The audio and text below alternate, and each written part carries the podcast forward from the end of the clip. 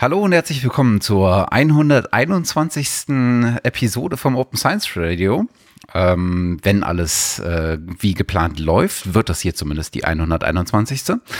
Und äh, das hier ist wieder eine der Episoden, die wir einem Sonderthema äh, gewidmet haben, nämlich dem Fellow-Programm Freies Wissen äh, der äh, Wikimedia. Äh, unter anderem natürlich auch mit vielen weiteren Unterstützern, unter anderem der Volkswagen Stiftung ähm, äh, und dem Stifterverband. Ähm, wir haben uns wieder äh, Gäste eingeladen, beziehungsweise war die Wikimedia so nett, äh, uns ein, äh, den Kontakt zu Gästen herzustellen. Und äh, wir dürfen äh, begrüßen äh, die Katja Meier. Hallo. Hallo.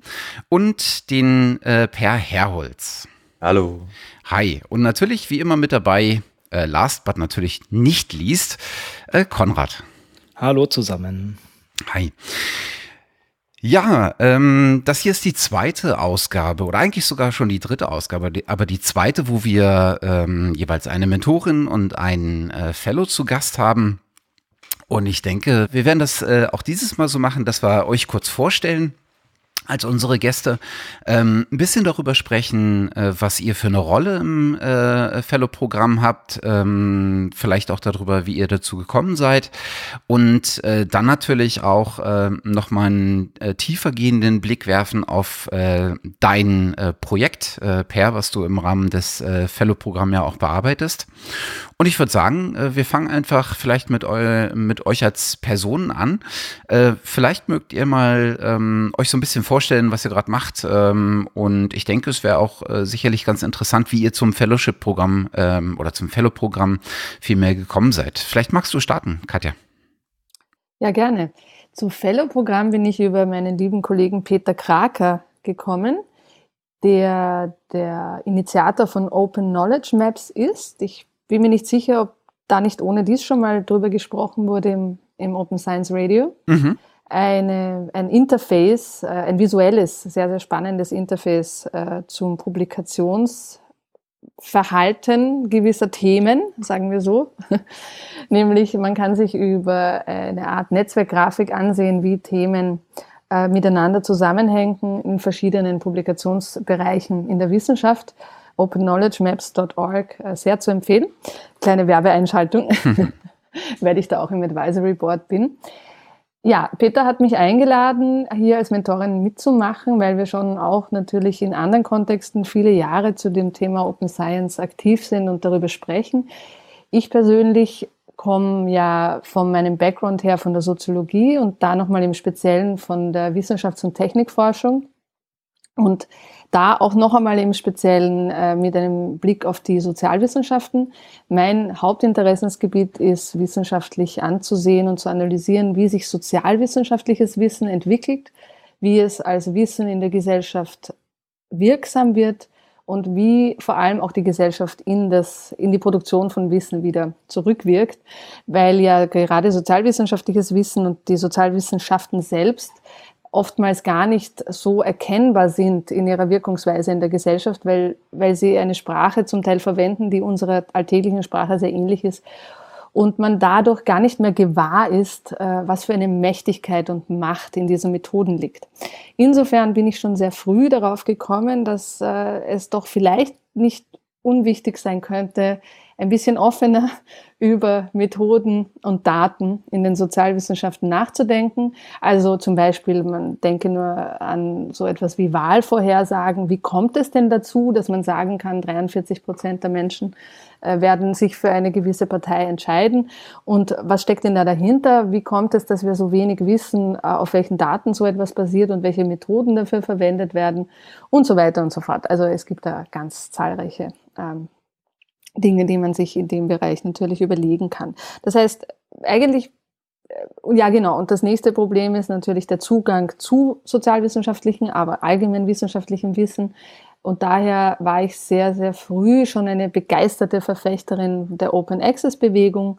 Damals 2002, 2003, wie das begonnen hat, äh, vor allem damals war ich gerade nicht an einer Universität, das heißt, ich hatte keinen Zugang zu äh, Universitätsbüchereien und, und Bibliotheken.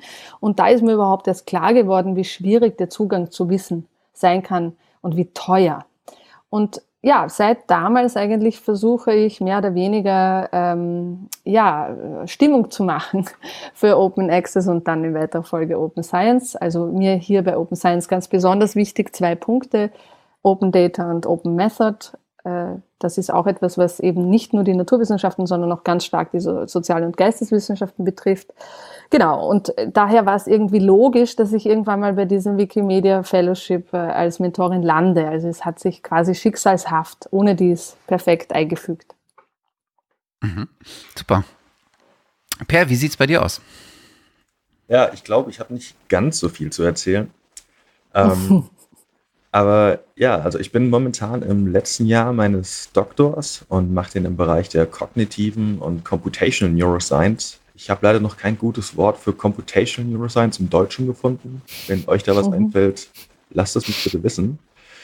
Ähm, bei mir geht es um auditorische Wahrnehmung mit einem ganz starken Fokus auf die Wahrnehmung von Musik. Und hauptsächlich nutze ich dabei bildgebende Methoden wie die FMRT, also die funktionale Magnetresonanztomographie, unterstützt durch EEG, Verhaltensstudien und ähm, auch Computational Models, also künstliche neuronale Netzwerke zum Beispiel. Und vor allem interessiert mich dabei der Einfluss von musikalischem Training und Musikpräferenz auf die Repräsentation von verschiedenen Musikstimuli oder Genre im auditorischen System und wie das miteinander interagiert. Und zum Fellowship bin ich gekommen, ähm, tatsächlich über Twitter habe ich es mitbekommen ich habe vor so ein, zwei Jahren, so zum Beginn meines PhDs, mehr angefangen, mich mit Open Science zu beschäftigen oder auch wirklich umzusetzen. Und dann bin ich mehr oder weniger schnell in diesen Dunstkreis geraten, zum, zu meinem großen Glück, und habe dann auf Twitter die Ausschreibung mitbekommen und dachte mir, das ist perfekt, ähm, mache ich mit. Ähm, gibt mir, eröffnet mir sehr viele Chancen und wurde zum Glück genommen mit meinem Projekt und bin jetzt im diesjährigen Run dabei. Und das finde ich sehr gut und freut mich sehr. Okay. Wo wir gerade dabei sind, ähm, wunderbarer Übergang, bleiben wir doch einfach direkt bei deinem Projekt. Ähm, bevor du sozusagen ähm, vielleicht mal uns ein bisschen genauer erzählst, worum es äh, speziell in deinem Projekt geht, ähm, vielleicht kannst du noch mal ähm, ein bisschen darlegen, ähm, als du von diesem äh, von dem Fellow-Programm erfahren hast und ähm, dann so ein bisschen deine Beweggründe oder deine Überlegungen, ähm, wie du daran gegangen bist, äh, dich da jetzt zu bewerben. Das heißt also, du hattest wahrscheinlich schon eine Projektvorstellung. Wie hast du sozusagen die Idee so geformt oder musstest du sie überhaupt formen, dass sie äh, dass sie äh, verwendungsfähig in, in Anführungszeichen äh, ist für eine für, ein, für einen Antrag äh, für dieses äh, Fellow-Programm. Und ähm, wie sich das äh, dieser Prozess für dich so dargestellt hat. Von der Bewerbung bis zur ähm, bis zur bis zum Start des Projekts. Hm, ja, das Projekt an sich hatte ich eigentlich schon sehr sehr lange im im Kopf und wollte es immer mal machen und mal umsetzen. Das Problem ist natürlich bei uns mit diesen ganzen bildgebenden Methoden, das geht nicht ohne eine gewisse finanzielle Unterstützung, mhm. weil die, vor allen Dingen die MRT ist eine doch sehr teure Untersuchungsmethode und man kann so sagen, je nachdem, wo man ist und was man genau machen möchte, aber so pro Stunde muss man schon 200 Euro in die Hand nehmen reine Messkosten für das MRT. Und dann hat man noch nicht quasi die, ähm, die Messassistenten etc. Be äh, bezahlt oder die Probanden.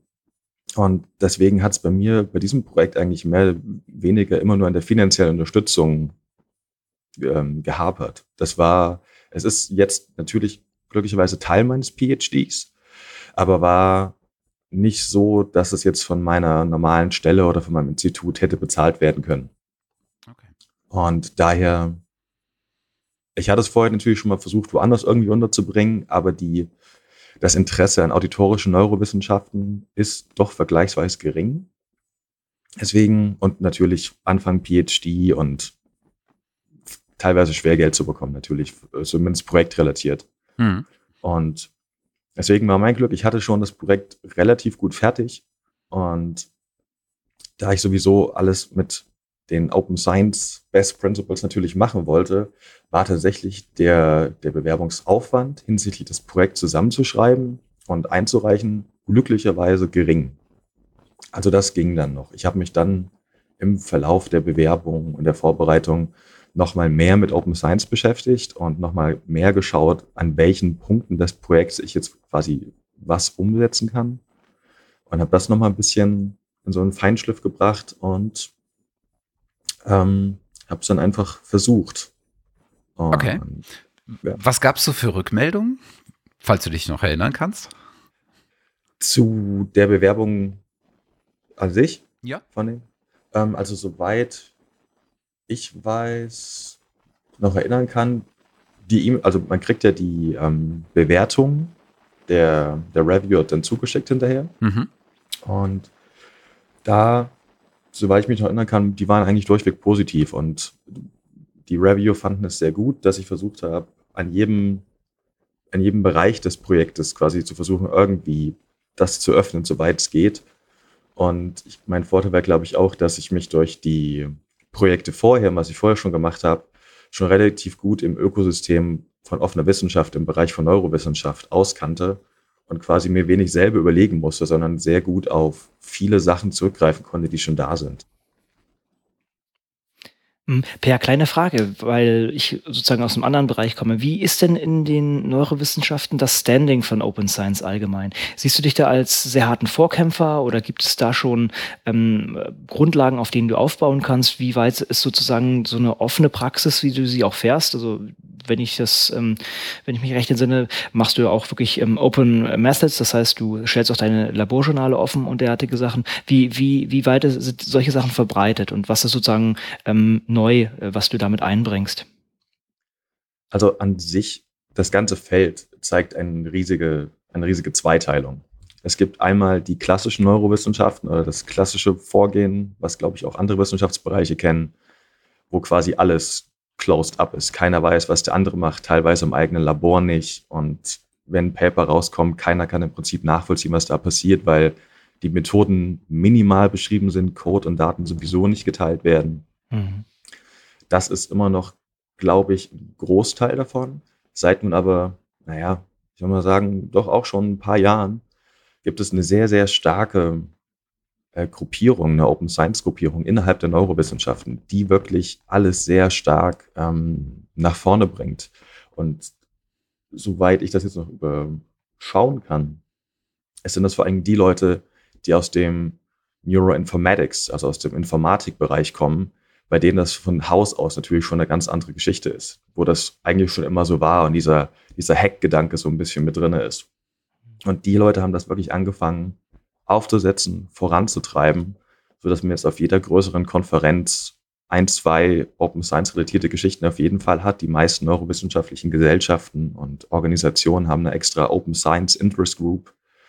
Und es gibt eine sehr, sehr gute Kerntruppe von, sage ich mal, 50 Leuten in dem Feld, die wirklich komplett dafür brennen und da alles für machen, was irgendwie geht und das nach vorne bringen. Und die mittlerweile, die haben natürlich auch klein angefangen mit ziglosen Überstunden, aber mittlerweile sind die auch auf so einem Stand, dass die für ihre Open Science Projekte tatsächlich NIH Grants und ähnliches bekommen. Also da hatte ich Glück und konnte quasi für meine Sachen, ich glaube nicht, dass bei mir irgendwas jetzt ganz neu groundbreaking ist. Ich denke, ich kann wirklich bei den meisten Sachen nutze ich die Sachen, die da sind, die andere Leute quasi schon erschaffen und etabliert haben und baue es jetzt einfach weiter aus und nutze es in meinem Projekt. Mhm. Sehr schön. Du hattest ja am Anfang schon ähm, dein Projekt so ein bisschen eingeführt. Ähm, aber ähm, vielleicht kannst du noch mal sagen, was sozusagen des Pudels Kern ist. Also was ist das, was vielleicht nach dem, äh, nachdem das äh, Fellow-Programm abgeschlossen ist, was ist das, was dann als das Ergebnis deines Projekts dasteht? Ins, im Prinzip ist mein Projekt mehr oder weniger zweigeteilt. Ich habe ein wirklich neurowissenschaftliches Projekt in den auditorischen Neurowissenschaften und im Verlauf dessen versuche ich noch so ein bisschen Outreach in Open Science hier an der Uni und am Institut zu verbreiten. Mhm. Das Projekt selber nennt sich um, ähm, Automated Localization and Parcellation of Auditory Cortex Areas oder kurz ALPACA. Da hatte ich Glück, dass, das, dass die Abkürzung aufgeht. ähm, man, braucht, man braucht ja so einen Selling Point heute. Und ein guter Name ist, glaube ich, ein guter Anfang. Und im Prinzip geht es darum, dass ich ähm, eine Toolbox schreibe, die Leuten erlaubt, automatisiert, äh, reproduzierbar, basierend auf komplett kostenfreier Software, den auditorischen Kortex in Menschen zu lokalisieren und in Subbereiche aufzuteilen. Und das also, anhand sozusagen den Teil des Gehirns, der für die Verarbeitung von äh, auditiven Se Signalen zuständig ist. Genau. Der in Bereichen verschiedene Signale wahrscheinlich an verschiedenen Lokalitäten verarbeitet, oder? Genau.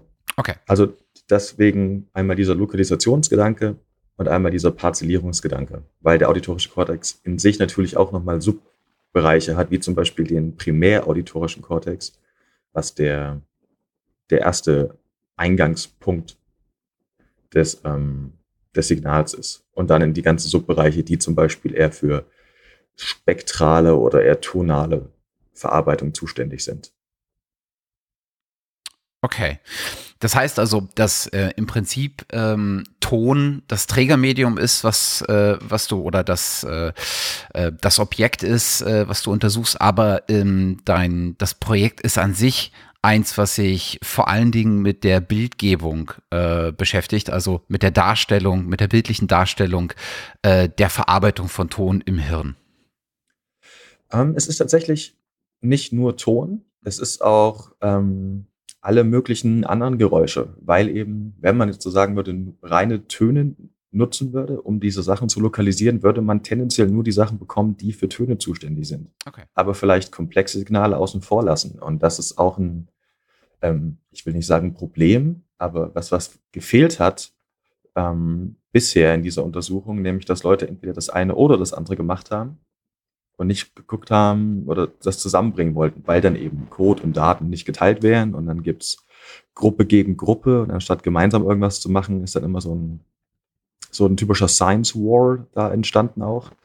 Und was jetzt Alpaca machen möchte oder macht, ist die bestehenden experimentellen Settings und Varianten der Lokalisation oder des, der Stimulation ähm, zusammenzubringen alles automatisiert auszuwerten und dann zum Beispiel auch zu vergleichen, was gibt denn den ähm, reliableren Estimate zum Beispiel. Mhm. Also du brauchst so eine Art Meta-Framework, um dann auch verschiedene Methoden zu vergleichen, ja? Oder genau. Was ist also, dann? Hm? Okay. Also es geht los von verschiedenen ähm, Stimulations-, also von verschiedenen Experimenten. Einmal gibt's äh, sogenannte Pure Tones, also pure Töne, Sinuswellen, die man nutzt, um das ähm, zu untersuchen. Dann gibt's aber auch ein Experiment, was, wo wir Natural Sounds nutzen. Also es sind 140 verschiedene natürliche Geräusche. Da ist alles dabei von Leute unterhalten sich bis irgendwelche Dschungelgeräusche, um eben diese Bandbreite an auditorischen Stimuli abzudecken. Und dann gibt's verschiedene Messsequenzen, weil das MRT an sich sehr, sehr laut ist und es einem die auditorische Wahrnehmung doch sehr erschwert, wenn man da drinnen liegt. Das heißt, wir testen verschiedene Sequenzen und darauf aufbauend nochmal ähm, verschiedene Analysemethoden, die zum Beispiel auch EEG mit einschließen, ähm, diese Computational Models, um dann all das zu vergleichen und vielleicht mal so eine Art, das klingt jetzt hochgegriffen, aber vielleicht so ein Best Practice oder Standard oder mhm. zumindest eine Idee zu geben, welche Methoden besser oder schlechter funktionieren oder reliabler sind. Mhm. Nee, das ist ja eine, eine ganz wichtige Grundlage, dass man dann wirklich auch sich solide hinstellen kann und eben die Arbeiten von verschiedenen Gruppen oder von verschiedenen Leuten zusammenbringen kann und auch wirklich mal sehen kann, was ist denn jetzt tatsächlich das Beste. Und das kann man natürlich nur machen, wenn man da einheitliche Grundlagen hat. Also das ist auch ein sehr schöner Ansatz. Wie sieht's denn aus? Was, was sind denn da deine großen Probleme dabei gewesen? Oder, oder gab es Probleme? Oder kannst du dich jetzt sozusagen einfach hinstellen und das äh, so zusammenbauen? Oder ähm, gibt es da Probleme, gerade auch mit unter Hinblick, dass du meintest, dass da einige ja, Teile der Community gar nicht so offen sind? Also die meisten, vor allen Dingen die Sachen Richtung ähm, Analysen, so da, da vieles ähm, ist zum Glück Open Source und kann man frei bekommen, ist sehr gut dokumentiert, kann man gut anwenden. Das funktionierte eigentlich bisher immer ganz gut. Manche Gruppen und vor allen Dingen auch die Gruppen, die, sage ich mal, federführend sind, also wirklich die diesen Bereich bisher geprägt haben, die nutzen tatsächlich leider immer kostenpflichtige Software, wo man auch nicht an die Daten und den Code rankommt. Hm. Das heißt, die Sachen, die bei den Leuten gelaufen sind, da komme ich leider nur so sehr schwer ran und muss halt doch viel mehr Aufwand reinstecken, um zu versuchen, anhand der Paper und allem die Analysen nachzuprogrammieren, hm. um irgendwie dahin das, zu kommen. Hm. Das ist natürlich ein Riesenaufwand, das sozusagen neu zu implementieren und äh, das nachzubauen, besonders wenn, wenn die Leute wahrscheinlich eben das auch nicht besonders gut dann dokumentiert haben oder ja, formalisiert dann abgelegt haben. Ja, das ist, ähm, es sind leider auch die komplexesten Analysen natürlich, hm. die dann so sind. Ähm, aber ja, ich denke, also bisher klappt es ganz gut. Das meiste konnte ich bisher implementieren. Ja, hm, dieses, die letzten wirklich sehr, sehr komplexen Modelle und Analysemethoden, die fehlen mir noch. Und da bin ich gerade noch im Gespräch, ob da nicht mal irgendwas möglich sein könnte, von wegen, dass ich vielleicht mal den Code bekomme. Weil im Endeffekt, wie gesagt, die Leute benutzten ausschließlich kostenpflichtige Software, einmal für die Grundsatzanalyse der äh, Bildgebungsdaten und dann aber auch für die weiterführenden Analysen.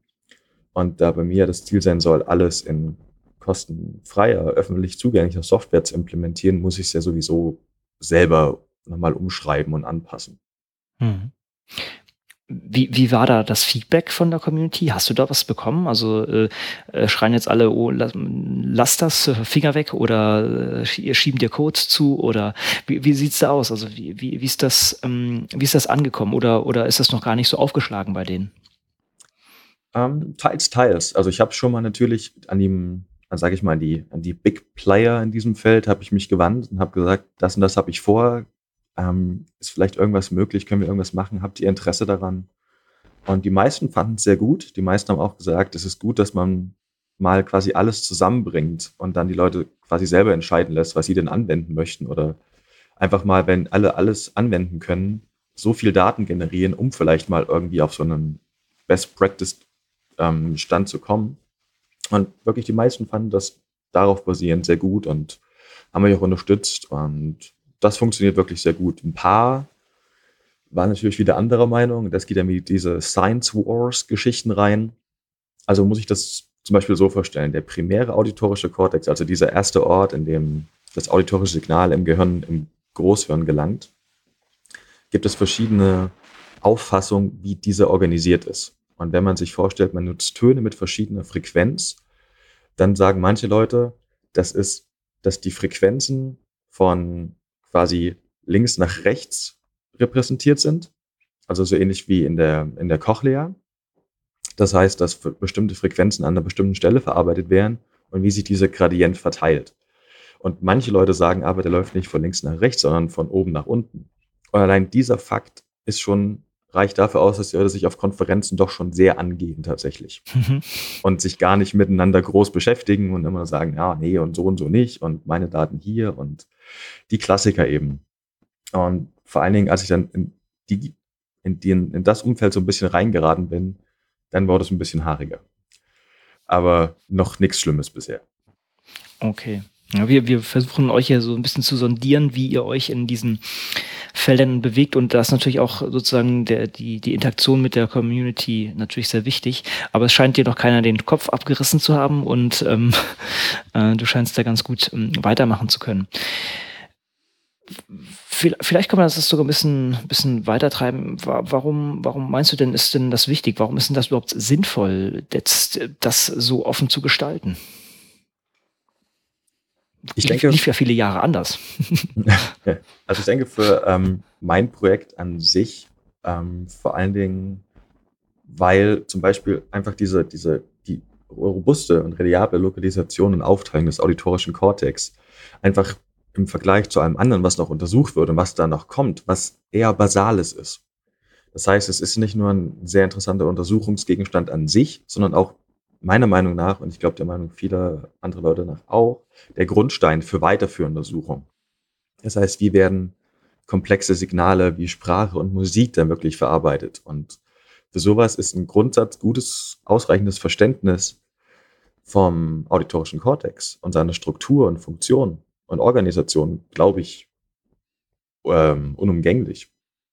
Und ich denke, ich sehe es von mir jetzt alleine, selbst wenn man, also in meinem Projekt, wenn ich alleine dran arbeite, wenn man wirklich die Zeit nehme, das alles zusammentrage und schrittweise aufarbeite. Es ist natürlich Arbeit, aber es ist nicht, glaube ich, so viel Arbeit, dass das nicht irgendwie möglich wäre. Und sobald mehr Leute dazukommen, wird es natürlich noch besser.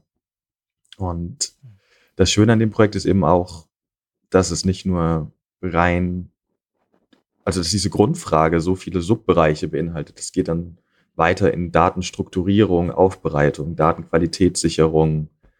Man kann Leuten doch sehr viel dann auch mitgeben anhand dieser Sachen. Nicht nur die reine Analyse, sondern auch verschiedene andere Tutorials, die damit einhergehen. Und ähm, ich glaube, was ich auch vor allem gemerkt habe bisher, wenn ich so ein bisschen schon was davon gezeigt habe, entweder im Institut oder auf verschiedenen Konferenzen, dass die Leute doch immer sehr verwundert sind, was denn mit so ein paar Zeilen Code in kostenloser Software, die frei draußen rumschwört, ähm, möglich ist. Hm. Und ich denke, wenn man das jetzt mal weiter weiterbringt und an so einen generellen, an generelle Wissenschaft denkt, warum das sinnvoll ist oder offene Wissenschaft für Forschung, dann also da fällt es mir jetzt schwer, nicht so, nicht so verbittert zu klingen tatsächlich weil meine Grundsatzmotivation für die Bewerbung war auch immer die Frage, warum heißt es denn überhaupt offene Wissenschaft? Sollte das nicht wirklich eher so ein, so ein Default sein? Dass das, was wir jetzt offene Wissenschaft nennen, dass das die Wissenschaft sein sollte, weil irgendwie, wenn jeder nur für sich alleine und in seinem Kämmerchen verschlossen da an den Daten rumfuhrwerkt und alles nicht teilt, dann ist es halt keine Wissenschaft, sondern ist es eben irgendwie Wissensrückhalt. Und das ist, glaube ich, bei Sachen, wo, wo in den Feldern, die ich mich bewege, kann man noch drüber diskutieren, weil da ist zum Beispiel ein direkter klinischer Nutzen relativ weit weg. Aber wenn ich halt sehe und wenn man mitbekommt, dass es auch in riesigen Studien mit Patienten, wo es wirklich um Menschen geht und die Verbesserung ähm, und die Erforschung, möglicherweise Heilung von Krankheiten, wer da eben diese geschlossene Wissenschaft noch weiter so funktioniert, frage ich mich, also wie gut kann man das dann überhaupt begründen? Weil ähm, da geht es ja doch schon um was mehr. Im Endeffekt sind die auch alle an der gleichen Sache interessiert. Ähm, und vor allen Dingen, wenn man so ein bisschen auch schaut Richtung Wiss offene Wissenschaft oder diese, die, die, die Principles, die Best Practice, wenn man die wirklich anwendet, habe ich auch selber bei mir gemerkt tatsächlich. Ich dachte in so einer relativ persönlichen Hybris, dass ich schon das, was ich mache, ganz gut ist und dass das so funktioniert und dass ich so offen wie es geht irgendwie das mache.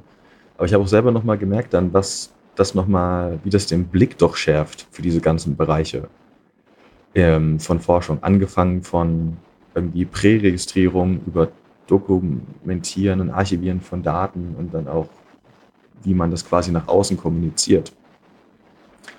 Und vor allen Dingen bei uns in der Neurowissenschaft gab es natürlich auch die große Replikationskrise. Seit so, naja, ich glaube drei Jahren mittlerweile ist das so ein anhaltendes Thema. Und das geht natürlich auch daran über, dass wenn Leute außerhalb der Wissenschaft, die kriegen das natürlich auch mit. Und ich denke mir immer so, was macht das mit dem Vertrauen dieser Menschen in die Wissenschaft und was wir alle hier machen und was dabei rauskommt? Weil wenn man sich überlegt, dass viele von uns im Wissenschaftsfeld durch Steuergelder bezahlt sind. Und wir aber alles, was wir mit diesem Geld machen, für uns zurückhalten und nicht für die Leute quasi zugänglich machen und das Wissen nicht kommunizieren oder selbst wenn wir es nicht kommunizieren, auch noch verschließen, dann würde ich mich selber auch fragen als Unbeteiligter, naja, also das irgendwie würde es für mich dann irgendwie keinen Sinn ergeben. Hm. Du bist jetzt sozusagen äh, gerade selber wieder so ein bisschen zurückgekommen auf den zweiten Teil, den du am Anfang äh, meintest. Neben dem, ich nenne es jetzt mal dem fachlichen Teil, äh, meintest du ja, dass das Outreach sozusagen der zweite Teil deines Projekts ist, der eher, naja, im Bereich der sozialen und gesellschaftlichen ähm, ähm, Interaktivität äh, existiert. Ähm, du, wenn man sich das, äh, das Blog zu deinem oder die Website zu deinem Projekt anguckt, ähm, dann ist das ja etwas, was du ein bisschen weiter fasst als, äh, als nur das, äh, dein, dein fachliches Projekt, sondern du machst das so ein bisschen mit dem Blick auf und für die äh, Uni, an der du bist, äh, nämlich die ähm, Uni in Marburg, wenn ich mich nicht täusche. Ja.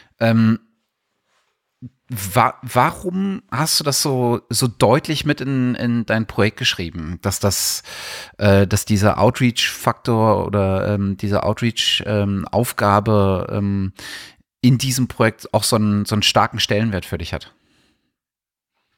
Ähm, das ist ähm, ein bisschen unterteilt. Zum einen gibt es einen direkten Outreach-Teil oder der das Projekt an sich betrifft, mhm. nämlich, dass wir ähm, zumindest das Institut, wo ich bin und viele andere hier auch. Ich hätte de facto das Projekt gar nicht durchführen können, weil diese ganze Software und das Ökosystem und die ganzen Tools, die man nutzen möchte, hier nicht vorhanden waren. Das heißt, das erste zentrale Projekt oder Subprojekt war tatsächlich, dass ich einen eigenen Server aufsetze, den Open Neuroscience Server, wie ich es dann genannt habe, ganz unkreativ, um alle Software, die ich brauche für das Projekt und das alles drumherum, ähm, damit es funktioniert, auch sowas wie, ähm, dass man den Code teilen kann, einfach frei raus, dass mir das alles klappt, einfach mal wirklich dann so eine Grundlage zu schaffen, damit ich das überhaupt selber rechnen kann und machen kann, aber gleich auch so aufbereite, dass alle anderen, die Interesse daran haben, das auch nutzen können. Dass dieser Server für alle die Interesse haben, diese Open Science relatierten Methoden anzuwenden und ihre Software komplett kostenfrei und Open Source haben wollen, ähm, darauf zugreifen können und darauf arbeiten können. Das andere ist, das geht dann ein bisschen weiter weg vom Projekt, ähm, dass wir hier, und das ist der wirkliche, glaube ich, Outreach-Gedanke dann, dass ähm, wir letzten Oktober dann hier eine Open Science Initiative gegründet haben, an der Uni Marburg, die dann natürlich auch unkreativ heißt Open Science Initiative University of Marburg. Und die Idee dabei war, weil ähm, es gab immer mal so ein, zwei Stimmen und es gab natürlich auch schon mal so Ideen und Veranstaltungen in die Richtung. Aber es gab noch nichts ähm, wirklich, wo man sagen kann, okay, das sind jetzt die Open Science Leute oder da passiert irgendwas vergleichbar, wie es zum Beispiel an der LMU in München oder anderen Instituten war. Deswegen haben wir gesagt, wir machen das jetzt einfach und starten das und dann machen wir alles dafür, dass das ähm, gut weitergeht und weiterläuft. Und was wir jetzt da haben, ist, dass wir eine Kerngruppe haben. Also es gibt diese eine Core Group, das sind fünf Leute. Und wir haben, also die sind für die ganze große Orga, für Orga-Organisationen von verschiedenen Events und ähm, Ansprechpartner zuständig. Und dann soll es aber so sein, dass wir in jedem Fachbereich hier in der Uni einzelne Sektionen haben von Leuten, ähm, die quasi Open Science voranbringen wollen.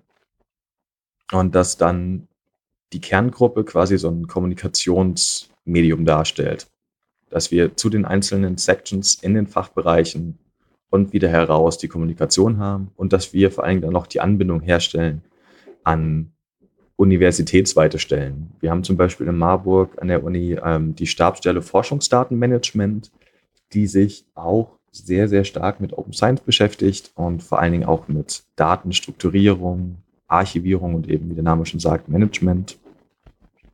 Und was wir bisher machen, ist ähm, vor allen Dingen, wir beraten und unterstützen Leute, die Interesse haben im Bereich Open Science, zum Beispiel durch ähm, Mini-Workshops. Wir machen einmal die Woche einen Hackroom, so genannt, der offen ist für alle an der ganzen Uni, egal welcher Fachbereich, egal welches ähm, Level von Bachelorstudentin bis Professorin. Und was wir da machen oder was wir da umsetzen ist, das sind zwei Stunden einmal die Woche, wo wir einfach jeder hinkommen kann und man bekommt einfach Unterstützung bei zum Beispiel Programmieren, was für viele wichtig ist oder gut wäre zu können, aber leider nicht häufig Teil der Ausbildung ist. Dass wir Leute unterstützen bei ähm, verschiedenen statistischen Methoden.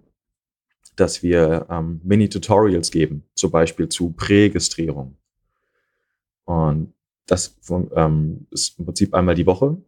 Und wir sind gerade dabei, noch uns weiter auszubauen und weiter zu vernetzen. Wir haben es jetzt schon geschafft, dass die, ähm, der Fachbereich Psychologie eine eigene Gruppe gegründet hat und sind jetzt dabei, zu versuchen, noch andere Fachbereiche mit ins Boot zu holen, das alles weiter voranzutreiben und haben basierend darauf auch, und dann geht es wieder ein bisschen mehr zurück zu meinem Forschungsfeld. Wir hatten schon einen großen Workshop organisiert, der sogenannte Open and Reproducible Neuroscience Using Python Workshop. Und der war Anfang März. Das war ein komplett freier Workshop, das habe ich bezahlt von dem, von einem Teil, also von einem Teil vom Geld von dem, vom ähm, Fellowship Brand, dass Leute einfach hinkommen können, dass die Finanzierung kein Problem darstellt. Es waren drei Tage, wo wir Grundlagen von offener Wissenschaft, reproduzierbarer Wissenschaft im Bereich Neurowissenschaften vermittelt haben. Und dann gab es ähm, fokussierte Tage, einen Tag zu FMRT und einen Tag zu EEG und hatten da auch tatsächlich geschafft, sehr bunt durchmischt, alle möglichen Subforschungsbereiche, ähm, alle möglichen ähm, Career Stages, ähm, international. Wir hatten, ich glaube, das weiteste, was wir hatten, war Finnland tatsächlich.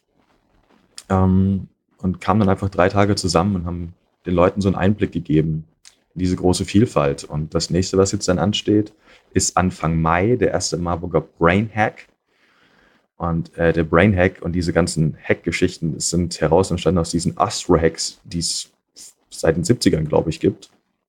Und wir sind jetzt damit Teil des sogenannten Global Brain Hack. Das ist einmal im Jahr, wo alle ähm, interessierten Leute an über 40 Standorten weltweit zusammenkommen und über den Zeitverlauf von vier Tagen einfach an freier, ähm, frei zugänglicher Open Source Software im Bereich Neurowissenschaft arbeiten und alles frei teilen.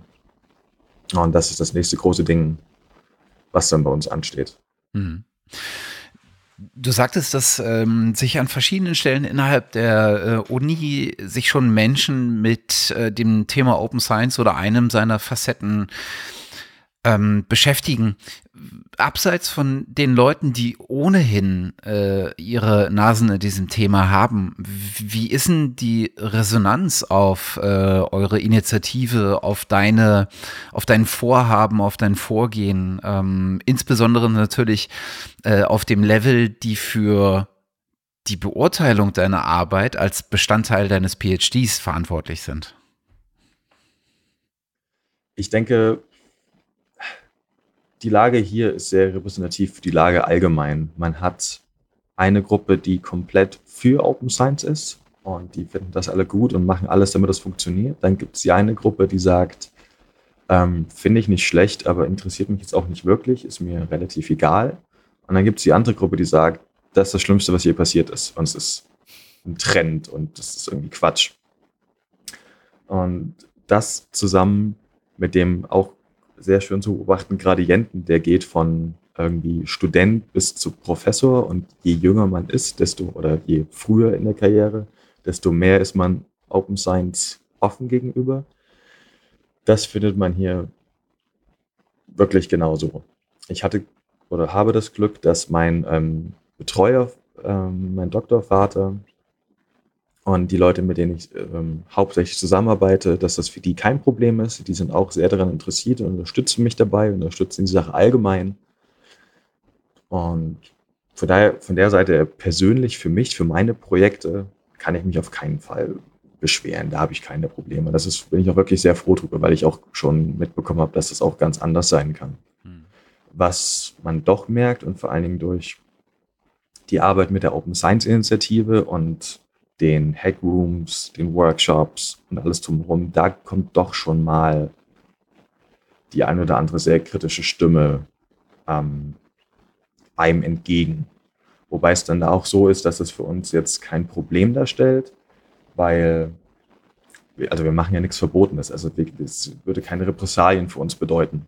Ich glaube, dass dann schon eine gewisse Meinung über einen entstehen kann oder man auch bei gewissen Sachen hinterher ist. Aber ich glaube, damit muss man leider manchmal noch rechnen. Mhm. Und wenn man das nicht haben wollen würde, würde man es sowieso nicht machen. Also von daher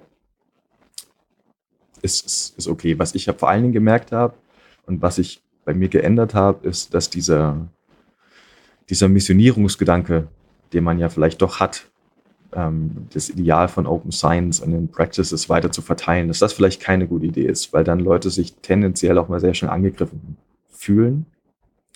Deswegen sind wir vor allem dazu übergegangen, einfach die Sachen, die wir machen, anzubieten und den Leuten einfach dann zu sagen, es ist da, äh, wir unterstützen euch bei all diesen Dingen. Ihr müsst halt selber für euch entscheiden, ob ihr das wollt. Und dann einfach diesen State zu lassen und zu schauen, ob es Leute annehmen oder nicht. Hm. Vielleicht noch mal ein bisschen ähm, auch ähm, tendenziell schon so ein Stückchen weit in, in Katjas Richtung. Ähm, vielleicht kannst du noch mal ein bisschen was von deinem, äh, von der Zusammenarbeit zwischen dir und ähm, deinem Mentor oder deiner Mentorin im Rahmen des äh, Fellow-Programms erzählen. Also äh, wie lief da der Kontakt? Äh, was waren so die ersten Themen, die ihr vielleicht besprochen haben? Was ist auch vielleicht ein Input gewesen seitens ähm, äh, dieser Person, den du so gar nicht erwartet hattest oder der für dich besonders hilfreich gewesen ist? Mein Mentor ist Daniel Mietje und ich bin, kann mich sehr glücklich schätzen, ihn zu haben, weil er wirklich sehr, sehr engagiert ist und die Sachen an sich auch außerhalb von meinem Projekt sehr vorantreibt. Er hat einen sehr, sehr großen ähm, Erfahrungsschatz und kann mir in jedem Bereich quasi helfen. Und das ist auch wieder das, was mir am meisten auffällt. Also wir haben einmal die Woche ähm, ein Skype-Meeting, wo wir darüber sprechen, was die, ähm, was ich die Woche über gemacht habe und was der weitere Plan ist und was Probleme sind, wie was, was noch möglich wäre. Und bei jedem dieser Skype-Meetings ist es eigentlich so, dass ich denke, ja, ich, ich, ich bin ganz gut vorbereitet und das ähm, ich habe es gut dokumentiert und man kann es finden und man kann es nachvollziehen. Und da halt immer noch ein Ding mehr, was ich überhaupt nicht bedacht hatte und wie ich es noch besser machen kann. Und das ist für jeden Bereich, das ist, das ist schon, es ist sehr interessant. Ich, das ist einfach diese, diese unglaubliche Vielfalt mhm. und was es da draußen schon gibt. Und worauf Daniel mich dann immer hinweist, das ist doch, das ähm, ist wirklich sehr gut. Mhm. Hm. Du hast natürlich den Vorteil bei Daniel, dass er sozusagen in, in beiden Feldern eine hohe Expertise besitzt. Einerseits in den Open, äh, in Open Science generell, aber natürlich auch aus den Neurowissenschaften kommt und ähm, von daher auch den, den richtigen Blick für, für die Sache hat. Von daher, die da wahrscheinlich auch fachlich einiges äh, ja, äh, verbessern kann oder, oder, oder dich unterstützen kann. Ja, auf jeden Fall. Katja, ähm, wie schaut denn das bei dir aus, aus, aus deiner Sicht in der Rolle der Mentorin? Ähm, vielleicht sagst du noch mal ganz kurz, äh, wer sozusagen deine Mentees sind und was aus der Zusammenarbeit mit, äh, mit ihnen so für dich hängen bleibt oder was so die, die Kernpunkte sind, über die ihr vielleicht sprecht, über die ihr immer wieder diskutiert, an denen ihr auch vielleicht über den Projektverlauf ähm, immer mal wieder schleifen müsst. Hm. Ja, also meine beiden Montees, Mentees, äh, sagt man das so? Montees? Nein, oder? Mentees, äh, deine, ja. deine Fellows. Okay. Deine Fellows. Meine, meine Fellows, genau, sind besser. Äh, sind Philippe Joly und Isabel Steinhardt.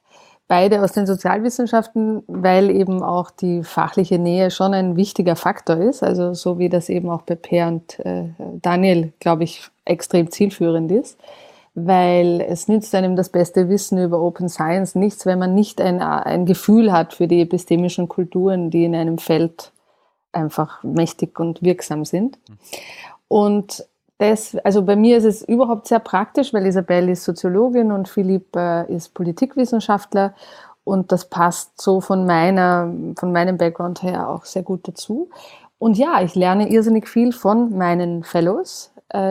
Das ist extrem inspirierend auch für meine eigene Arbeit, weil ich natürlich immer wieder gefragt bin an Punkten, wo vielleicht etwas nicht weitergeht oder wo äh, eine Frage sich stellt, wie man methodisch, äh, auch methodisch integer äh, mit gewissen Dingen umgeht, auch nochmal gefragt bin, nachzudenken. Halt, wie kann man das eigentlich machen?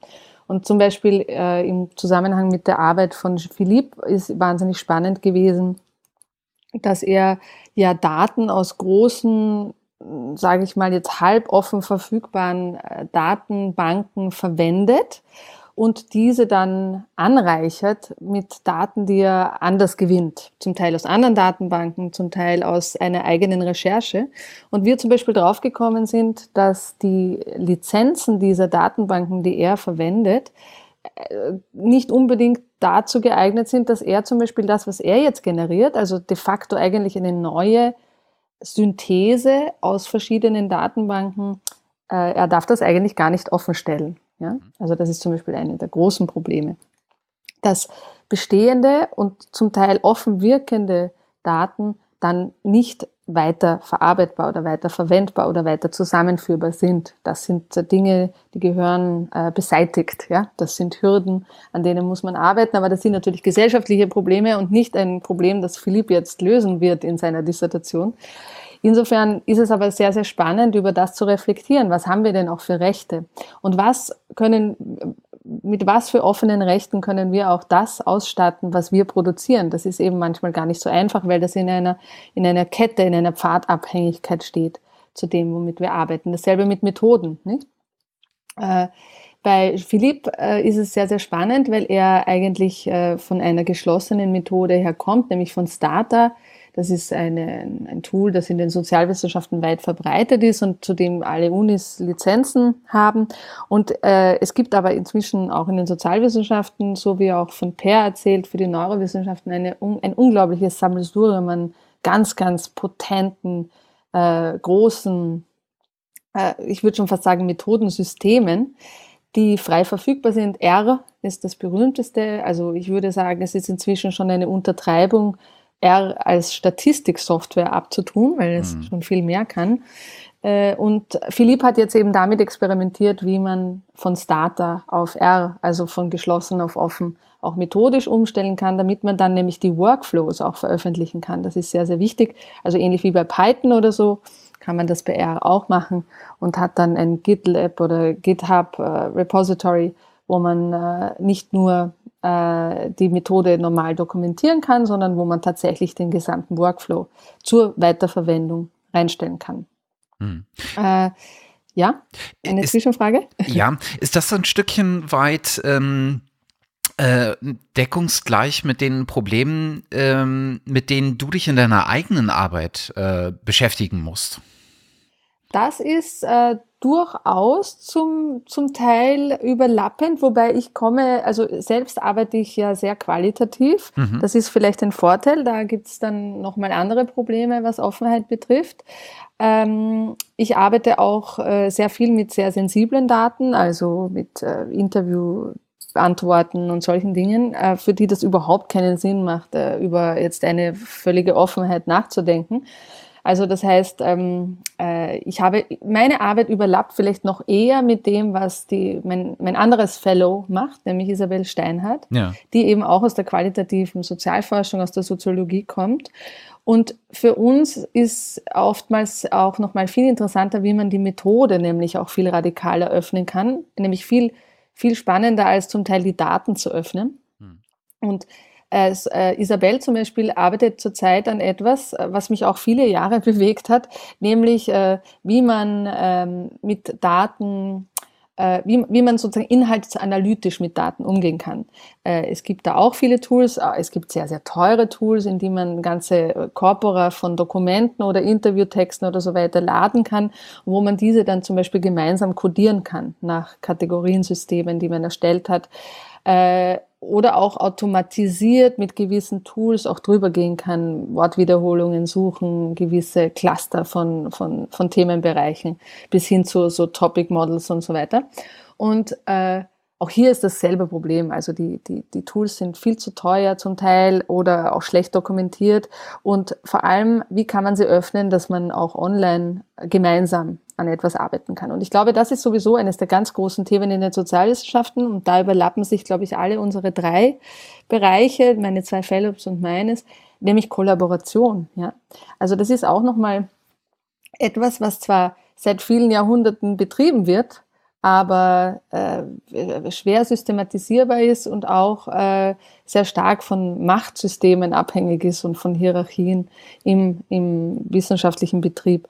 Also In den Sozialwissenschaften gibt es ja schon sehr lange eine Tradition der offenen Daten. Man bedenke, gewisse Felder wären überhaupt nicht möglich ohne einen großen internationalen Datenaustausch. Also man denke an so Felder wie Makroökonomie oder Demografie oder so. Das würde es nicht geben, wenn, wenn nicht Daten schon immer äh, miteinander geteilt worden wären.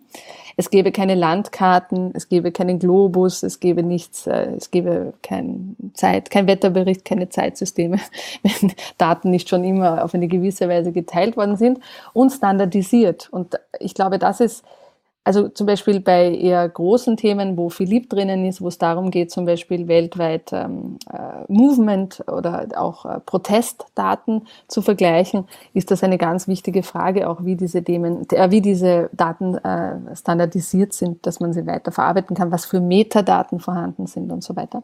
Und im qualitativen Bereich ist es vielleicht weniger das Datum selbst, weil oft sensibel, sondern eher aggregierte Daten. Wie kann man Daten so aggregieren und anonymisieren, dass sie weiter auch verwendbar sind und genug Metainformation vorhanden? Und wie kann man kollaborieren? So auf eine offene Art und Weise, dass es nicht nur für die, die kollaborieren, nachvollziehbar ist, sondern auch für die, die vielleicht danach äh, noch etwas weiter damit anfangen möchten. Hm.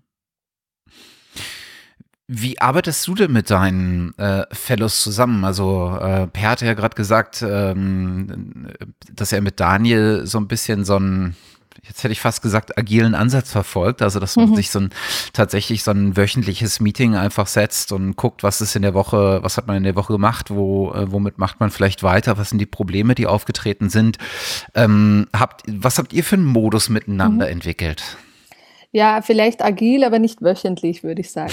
Äh, wir machen das nach Bedarf. Mhm. Äh, es ist so, dass wir in Kontakt stehen ähm, und dass wir versuchen, auch regelmäßige Skype-Meetings zu haben. Wir machen das also, die Regelmäßigkeit ist bei uns monatlich, aber zwischendurch äh, einen regen E-Mail-Austausch oder auch über Bloggen und Twittern uns immer wieder gegenseitig informieren. Bei uns ist es so, dass die, die, die, die Fellows sehr beide unterschiedlich sind. Also äh, Philipp schreibt an seiner Dissertation, das ist ein eigener Prozess und hat nebenbei eine Arbeit, was sozusagen auch nochmal das Ganze erschwert, nämlich auch das Dabeibleiben. Und sein Hauptziel ist natürlich auch, seine Dissertation fertigzustellen. Das heißt, äh, wir müssen uns ein bisschen auch dem unterordnen, dass dieses, dass diese Dis einfach dann am Tisch liegt. Hm. Das heißt, das bestimmt hier den Ablauf. Und bei Isabelle ist es so, dass sie äh, an der Universität als Postdoc arbeitet und hier auch nochmal ganz andere Prozesse bestimmen, wie viel Zeit sie hat, um sich ihrem, ihrem Open Science Thema zu widmen.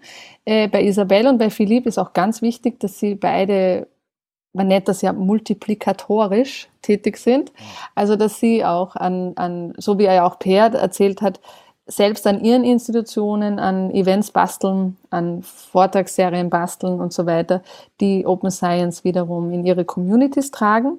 Auch das besprechen wir, weil ich glaube, das ist ein ganz ein wichtiger äh, Ansatz des Fellowship-Programms. Es soll ja weit, es soll ja auch einen Missionierungscharakter haben. Es soll ja die Leute nicht nur informieren, sondern auch begeistern. Mhm.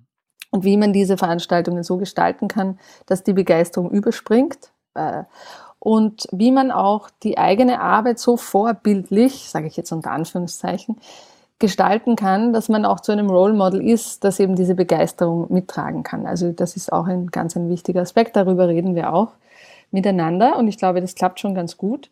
Aber ja, bei uns ist das eben nicht so regelmäßig. Bei uns ist es sehr bedarfsorientiert, würde ich sagen. Hm.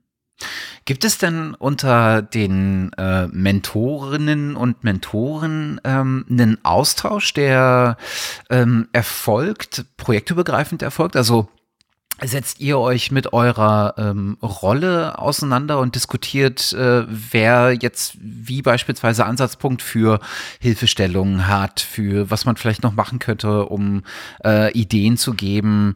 Äh, oder ist das ich will jetzt nicht sagen beschränkt oder, äh, aber im Grunde ist es das, ähm, beschränkt sich das auf die Meetings, die ihr ähm, habt, äh, wenn die neuen ähm, Fellows sozusagen als, als, äh, ähm, als erste Instanz äh, sich treffen? Ich glaube, es gibt am Anfang immer einen äh, Workshop-Tag mhm. bei der Wikipedia. Ja.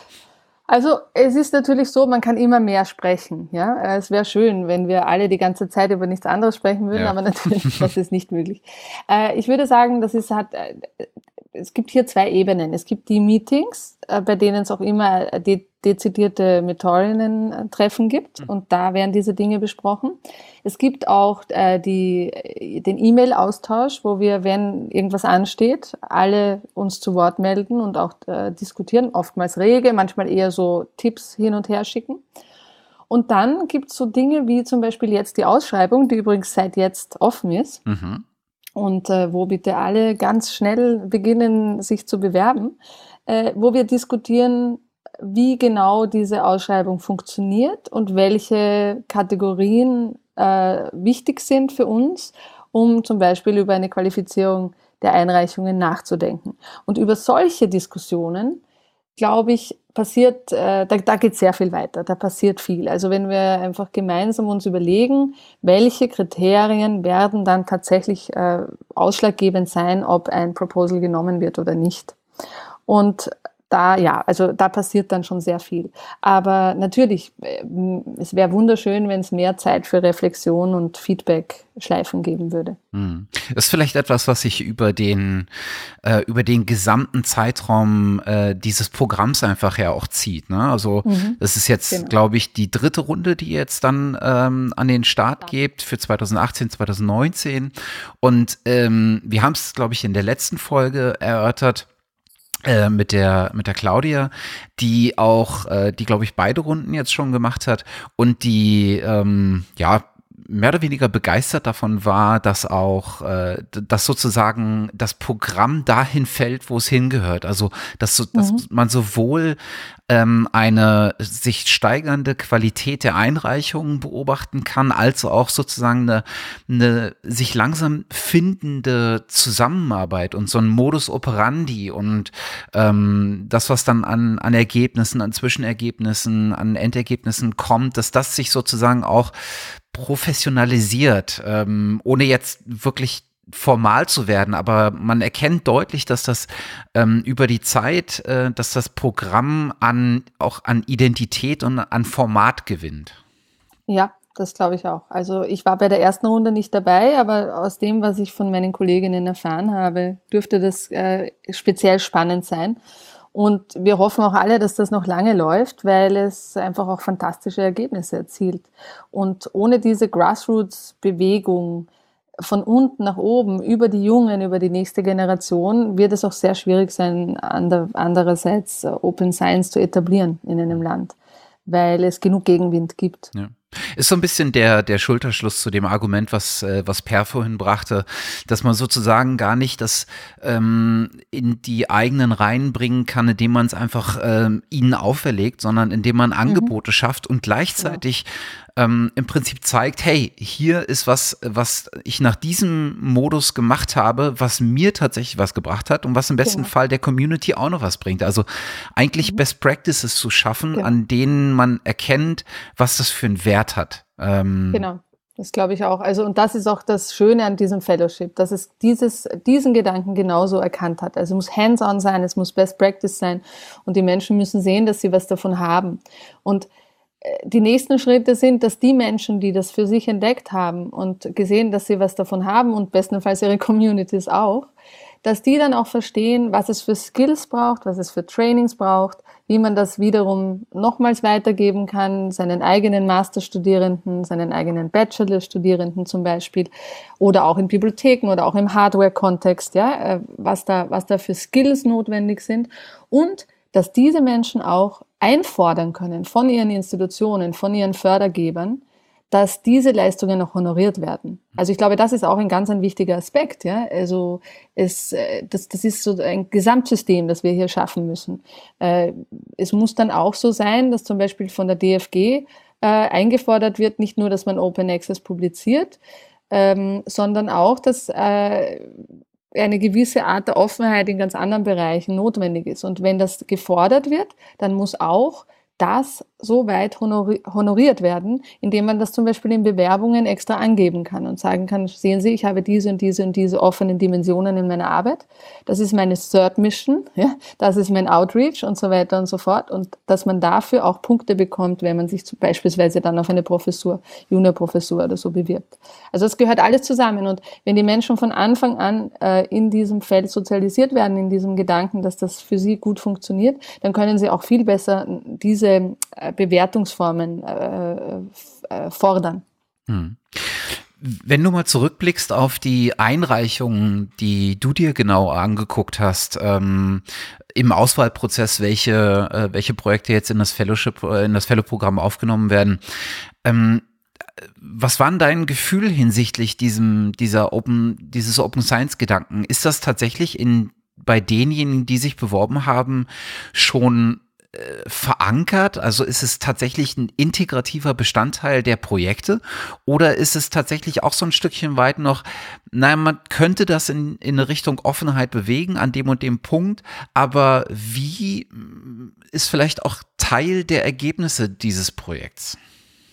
Ja, genau. Also ja, da, da gibt es tatsächlich äh, zweierlei Sorten von Einreichungen, würde ich sagen. Und du hast es schon ganz gut umschrieben. Also es gibt die, die tatsächlich verstanden haben, dass Offenheit etwas ist, was inhärent im, schon in der Fragestellung schon mitschwingen muss, hm. damit es auch funktioniert.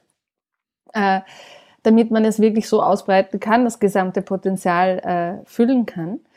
Und es gibt die, die, die, die glauben, Offenheit ist etwas, was man dann noch so drauf fropfen kann. Ja? Ich sage nicht, dass das nicht auch geht. Das geht auch. Ja? Man, kann, man kann Dinge, die geschlossen sind, auch im Nachhinein auf eine gewisse Weise öffnen.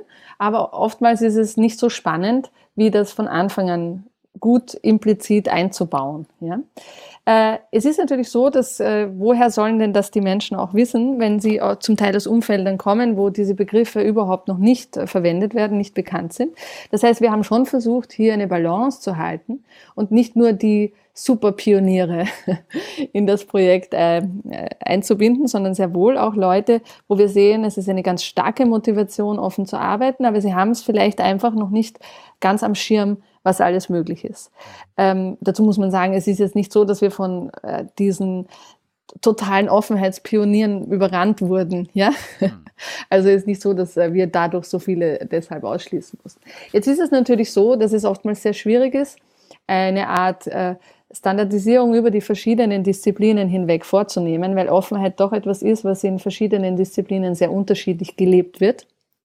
Und man da auch eine Balance finden muss, dass man äh, zum Beispiel eben äh, nicht immer nur von Open Data zum Beispiel ausgeht, weil das einfach in manchen Bereichen überhaupt nicht sinnvoll ist, äh, sich zu, äh, zu, also auf das hin zu versteifen, dass jetzt die Daten alle offen sein müssen.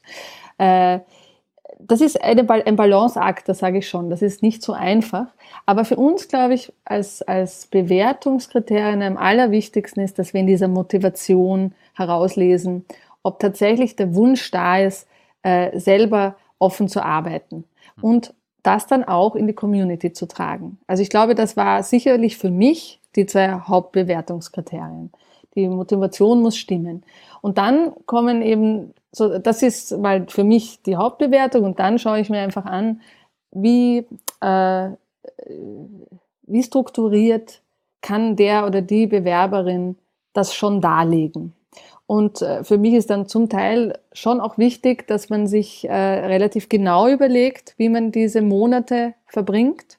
Das kann dann sich alles ändern, aber man soll sich zumindest mal am Anfang schon genau überlegt haben und auch darlegen können. Und natürlich auch, wofür man eigentlich das Geld verwenden möchte. Auch das ist in unserem Programm nicht streng. Wenn man äh, zu Beginn dann tatsächlich draufkommt, dass das Geld besser anders verwendet würde, dann ist das überhaupt kein Problem. Aber es ist wichtig, dass von Anfang an in der Bewerbung schon transparent ist, dass man überlegt, wie gestalte ich diese Zeit und wofür möchte ich das Geld verwenden. Hm. Aber als allerwichtigster Punkt ist sicherlich die Motivation und diese Art der Multiplikation von Open Science für mich gewesen. Hm. Per, ich vermute, bei dir war das der Fall, dass du einen relativ präzisen Plan hattest, ähm, bereits am Anfang, ähm, weil du ja äh, Methoden, sogar schon Tools im Blick hattest und wusstest, was du sozusagen dafür für die Analysen und äh, für die Toolbox brauchst. Hat sich daran groß was geändert oder konntest du tatsächlich deinem initialen Plan mehr oder weniger folgen? Der Plan an sich hat sich nicht geändert. Also glücklicherweise haben sich die, ähm, die Tools und die Ideen und für Analysen etc. konnte alles, konnte ich alles beibehalten. Was sich ein bisschen ähm, unglücklicherweise geändert hat, ist der Zeitplan. Aber das ist ja meistens so. ähm, hier ist das Problem, ähm, da, da ähm, die die, diese, die, die Bandbreite von Open Science, die ich irgendwie versuche durchzusetzen, natürlich für die meisten Stellen hier ein Novum ist. Ähm, mhm. Und damit Probleme, die ich vorher nicht bedacht hatte. Wie zum Beispiel ähm, Teilen von, also wie, wie, wie drücke ich aus oder wie mache ich das am besten klar in einem Ethikantrag, weil ich mache ja, ja. Untersuchungen am Menschen. Mhm. Ähm, Im Ethikantrag muss klar sein, warum ich wie welche Daten teilen möchte. Und dann ist natürlich sowas wie eine Bildgebungsforschung ähm, relativ problematisch, weil ich zum Beispiel die Identität des Menschen mit ganz viel oder wenig Aufwand, je nachdem, ähm, rausbekommen könnte. Hm. Und quasi dann, dass ich, dass man im Ethikantrag klar macht, wir möchten die Daten teilen, weil. Und so wird sichergestellt, dass die Privatsphäre des Probanden, der Probandin erhalten bleibt, ähm, dass das durch ist, dass man zum Beispiel dann den Ethikantrag teilen möchte, weil der Ethikantrag selber ist ja auch schon wahrscheinlich für andere Leute, die was ähnliches vorhaben, schon mal ein guter Ansatzpunkt, wie ich das umgesetzt habe, wenn er denn denn durchgekommen ist. Und dass man den Ethikantrag, wie gesagt, dann auch hochlädt und teilt. Und dann, was ich überhaupt nicht bedacht hatte, ähm, wie ich das Geld des Fellowships quasi einsetze für ähm, Messpauschalen, für Messkosten, für wirklich die Ressourcen, die ich brauche, weil es natürlich ein, dann irgendwie in die Problematik reingeht mit Steuern. Und wenn ich wem, welche Stelle bekommt das jetzt, wer verwaltet das wie? Und das waren dann leider so zwei Punkte, die ich vorher nicht so hab kommen sehen und die dann halt den Zeitplan so ein bisschen doch sehr ins Wanken gebracht haben. Okay. Das heißt, weil du, weil du ja auch ähm, im Prinzip Equipment mieten musst, du meintest, ähm, äh, MRT ist halt, da hängen Betriebskosten dran, da hängen eventuell äh, Kosten dran für Assistenz, die du benötigst, um das Ding zu betreiben, um Analysen zu fahren, etc. Genau. Okay. Aber das ist ja genau, genau sehr schön dann, dass du das in diese, also es ist nicht schön, dass du in diese äh, ähm, Probleme reinläufst, aber es ist sehr schön, dass du das dann in, innerhalb dieses Projektes dann äh, auch offen stellst und auch, sagen wir mal so, diese Anträge für, für den, äh, für so eine Ethikkommission und vielleicht auch die von äh, dem Umgang auch mit, mit, mit diesen steuerlichen Sachen, dass, dass man das dann dokumentiert und damit auch die Lösung für anderen Leuten äh, darstellt. Das ist ja eigentlich auch äh, Zweck der ganzen Sache. Ähm, ja, hier, hier eine Plattform zu zeigen oder einen Weg zu zeigen, wie, wie man sowas dann auch den Leuten zugänglich macht. das ist ja gerade auch, äh, Daniel ist ja auch ein ganz großer ähm, Befürworter, dass man auch Anträge und sowas freistellt, weil man daraus sehr viel lernen kann. Und das ist, würde wahrscheinlich auch die gesamte ja, Qualität von Anträgen und derartigen Sachen erhöhen, wenn da einfach sehr viel mehr Beispiele vorhanden sind und ihr sozusagen als Rollenmodelle im Fellow-Programm äh, seid ihr natürlich auch wieder wegbereitend und, und gute Beispiele für sowas. Genau, nur ähm, müssen wir da von Anfang an die sogenannte Informed Consent Procedure ja. anpassen. Also hm. es gibt einige Leute, die wollen nicht, dass ihre Anträge zum Beispiel veröffentlicht werden, hm. aus diversen Gründen. Also das müsste dann auch von Anfang an so klargestellt werden. Aber mhm. es ist durchaus eine Forderung, dass die Antragstellerinnen ihre Anträge auch auf Wikiversity zur Verfügung stellen. Und äh, das haben wir auch äh, gut, also wir haben das auch honoriert, wenn das passiert wurde, weil das natürlich im Open Science Gedanken ein ganz mhm. wichtiger Punkt ist. Äh, die Reviews auch dazu. Also das ist apropos nämlich Open Evaluation. Mhm. Äh, man würde sehr viel mehr lernen, wenn man Anträge plus Reviews online genau. haben würde. Ja. Genau. Aber auch hier geht das Programm wieder vorbildlich äh, voraus und zeigt, wie man das am besten durchführen kann. Mhm. Wie, wie ist denn äh, vielleicht nochmal so, so einen Sprung zurück, ähm, weil das geht eigentlich an euch beide. Ich würde jetzt vielleicht sogar mal mit Katja anfangen. Ähm, vielleicht nochmal so, wann war eigentlich bei dir so der, der, der, der Lichtblick oder wann, wann, wann hast du das erste Mal gedacht, ähm, ich möchte mich gerne in der offen, offenen Wissenschaft beteiligen oder wann ist dir sozusagen vielleicht diese Diskrepanz aufgefallen? Hier wissenschaftliche Theorie auf der einen Seite, so sollte es laufen, und Realität auf der anderen Seite. Das hat ähm, der Per ja schon angedeutet, dass eigentlich dieser Open-Gedanke eigentlich, äh, eigentlich ja nicht, nicht äh, nichts Neues für die Wissenschaft ist, sondern eigentlich inhärent sein sollte. Wann ist euch das in eurem, in eurem Lebenslauf und in, in eurer Karriere aufgefallen? Und wann habt ihr gedacht, so, jetzt muss ich hier mal das, das Ruder rumreißen und, und mich daran beteiligen, das besser zu machen? Katja, vielleicht also, kannst du das mal ja. erläutern. Hm? Ja, also bei mir war das ganz sicher de, das Erlebnis des Mangels äh, mhm. auf, die, auf die negative Tour sozusagen. Eben als ich äh, 2002, 2003 bemerkt habe, ich habe keinen Zugang zu wissenschaftlichem Wissen mehr und mhm. bemerkt habe, was das eigentlich kostet, weil äh, das ich, ich habe ich hab studiert in einer Zeit, bevor das Internet verfügbar war, äh, bin, bin in Bibliotheken gesessen, rumgelaufen, habe mit Büchern aus der Fernleihe hantiert und so weiter. Und als dann das Internet da war, habe ich äh, eben äh, der, der Utopie gläubig äh, gedacht, so, jetzt jetzt haben wir das Problem gelöst, äh, abgehakt, ja. Ab jetzt ist das Wissen verfügbar. Was soll das, ja? Und da bemerkt, aha, das hat nicht so geklappt, wie ich mir das vorgestellt habe. Das Wissen ist dadurch nicht verfügbarer geworden. Viel Wissen war plötzlich mehr da, aber äh, das Spezialwissen, das nötig ist, das die Wissenschaften produzieren, war keineswegs äh, für mich zugänglich. Äh, so war, das war sicher so der, der Initialpunkt. Äh, und dann, das war auch zur Zeit, wo sich die Open Access Bewegung formiert hat und ab dem Zeitpunkt war ich aufmerksam diesem Thema gegenüber. Und äh, als ich dann in die Wissenschaft zurückgekehrt bin, so 2007, 2008 herum, äh, und wieder nochmals gesehen habe, dass jetzt vielleicht langsam sich was in Richtung Open Access tut, aber sonst nicht viel, mhm. äh, habe ich mir wieder gedacht, so kann das doch nicht weitergehen. Und gerade eben in den Sozialwissenschaften, also äh, Per hat es ja vorher schon angesprochen, die ganze Replikationskrise, die Skandale zur Datenfälschung und so weiter, da gibt es ja eine unzählige Liste von, von Problemen. Und gerade das war auch die Zeit, wo, wo ganz viele dieser Skandale aufgepoppt sind, äh, haben mich dann dazu gebracht, mich da weiter zu, damit zu beschäftigen. Und jetzt übrigens, um den Bogen bis heute zu spannen, also mhm. was wir gerade hören von Facebook und all diesen äh, Googles, Cambridge Analyticas, äh, was ja wirklich tatsächlich nur die Spitze des Eisberges ist, also dieses, dieses ganzen Trackingsproblems. Mhm äh, der, der sozialen Daten und, der, und des, des Untersuchens, wie Menschen sich verhalten, ist natürlich für mich hochrelevant als Sozialwissenschaftlerin. Und äh, gerade hier hat die offene Wissenschaft unglaubliche Potenziale, um dem entgegenzuwirken, die nicht genützt sind noch, auf keine Weise. Und äh, ich glaube, ja, hier gibt es wahnsinnig viel zu tun. Mhm. Per, wie, wie war das bei dir? Wo hast du denn deinen, deinen initialen Funken bekommen?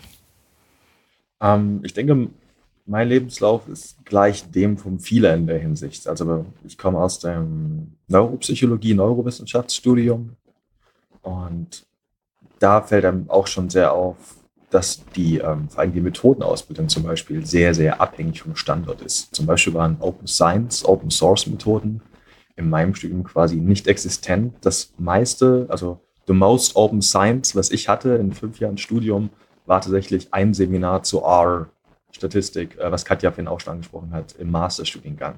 Mhm. Und das war so Tops. Also mehr, mehr hatte ich nicht. Und ich habe tatsächlich noch ähm, Bachelorarbeit und Masterarbeit ohne Zitierprogramm gemacht, weil ich es nicht kannte, weil es mir niemand erzählt hat. Ich habe wirklich von Google Scholar die Sachen rauskopiert in tagelanger Kleinarbeit.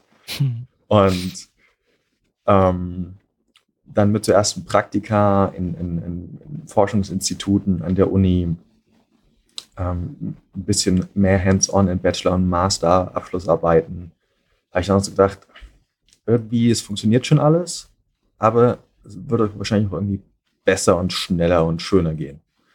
Und als ich dann angefangen habe mit dem PhD, habe ich zu meinem Glück auch ein großes Maß an Freiheit dazu gewonnen, was die Fragestellung und die Methodik angeht.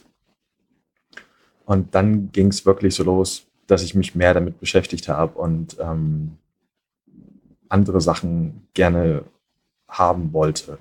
Und ich glaube, so das Hauptding dabei war zum Beispiel, wenn ich irgendwelche Artikel gelesen habe oder Bücher und dann halt sehe, dass der Methodenteil das kleinste, das wenigste vom Ganzen, von der ganzen Veröffentlichung ist. Und dann teilweise ich bestimmte Sachen, wie Katja auch schon meinte, nicht mal bekomme, obwohl ich an der Uni sitze mit dem Uni-Account, dem Uni-Netz und manche Veröffentlichungen für mich nicht zugänglich sind, sodass ich zusammen mit dem Fakt, dass ich natürlich keine Daten und keinen Code dazu habe, überhaupt nicht nachvollziehen kann, was da passiert ist.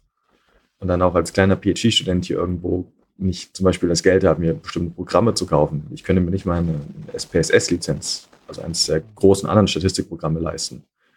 Und durch diese Zusammenschluss von eingeschränkten Möglichkeiten und dem Frust, der aufgekommen ist, habe ich gesagt, wenn, wenn mir keiner was jetzt ähm, vorschreibt und mich keiner auffällt, mache ich jetzt einfach das anders. Und dann habe ich das die ersten anderthalb Jahre im PhD auch so gemacht, bin dann umgesprungen auf ähm, Open Source Software und ähm, habe versucht, alles andere Open Access auch so gut es geht zu benutzen, mehr zu dokumentieren, besser zu dokumentieren.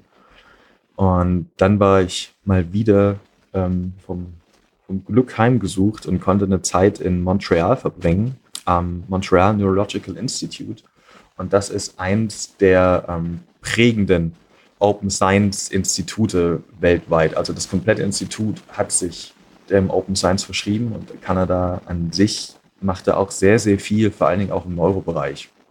Da habe ich dann gemerkt, dass das Ganze wirklich auch auf, eine, auf einem Level von, also auf einem Level bewegen kann, was ein Institut ist oder fast eine ganze Universität, wo halt wirklich Millionen und Milliarden dahinter stecken. Und dann habe ich mir gedacht, okay, wenn das dann wirklich funktioniert, dann ist das, ein, ist das, ein, ist das gut. Dann ist das ähm, auf jeden Fall das wert, weiter zu verfolgen. Und dann, als ich aus Montreal zurückkam, fiel das zusammen mit dem, mit der Bewerbung für das Fellow-Programm.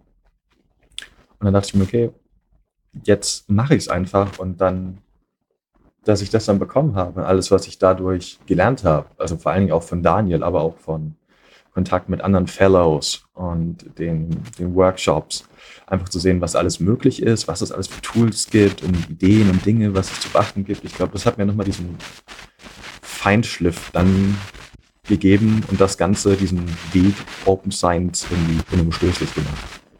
Mhm.